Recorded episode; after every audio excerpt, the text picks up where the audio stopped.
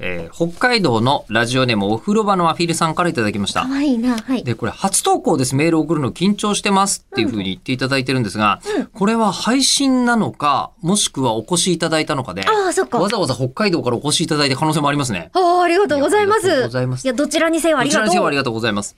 えーあ、配信はまだ今だったら間に合いますよ。うございます。はい。間に合いますよ。今土、曜日まで。この段段階ではね。は。はいいえー中村さん、吉田さん、そして文化人類学者の奥野先生、イベントお疲れ様でしたお。疲れ様でした。えー奥野先生の濃すぎる経験談や、うん普段の当たり前が日本とは違う文化のお話などとても楽しい時間でした。特に興味が湧いたのは、プナンでの IT 化です。あそうなんあ、ですよそうなのよ。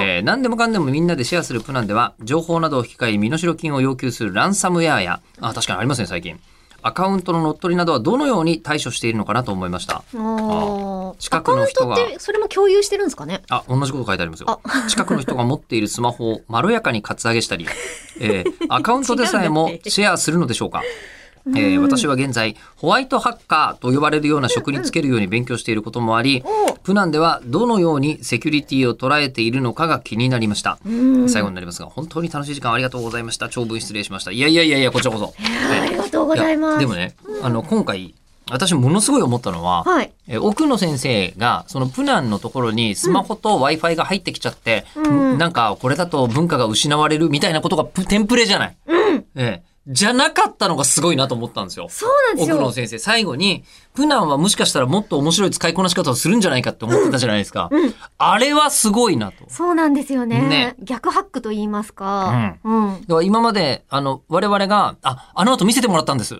動画ね動画。うんええ。で、動画見せてもらったら、WhatsApp って、まあ、要は LINE ですよ。ねえ、こっちで言うなら。私、出会い系サイトだと思ってました。それは多分 Tinder とかと間違えて。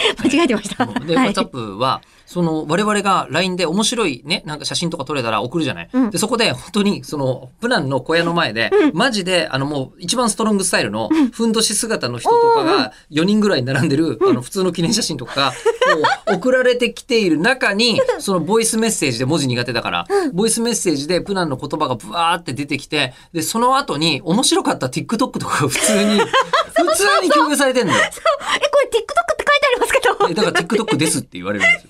TikTok が面白いから、僕らにはこれ見て共有されてるっていうのを見て、ちょっとこれすすげえなと。いや、本当これもに行。かなきゃ。で、しかも我々はシェアしたいよね、そういえばと。うん。うん。でね、ネットというのは経済とは別の人間の本質なんじゃないかみたいなね。うん。ところが見えて面白かったんですが、ネットがつながるということは、万が一私行っても、はい口を開くトレンじゃね全然問題ないでちょっす。と撮ってみたい、撮ってみたいよね。むしろはいね、あえてそのためだけに。今狩猟小屋ですみたいな。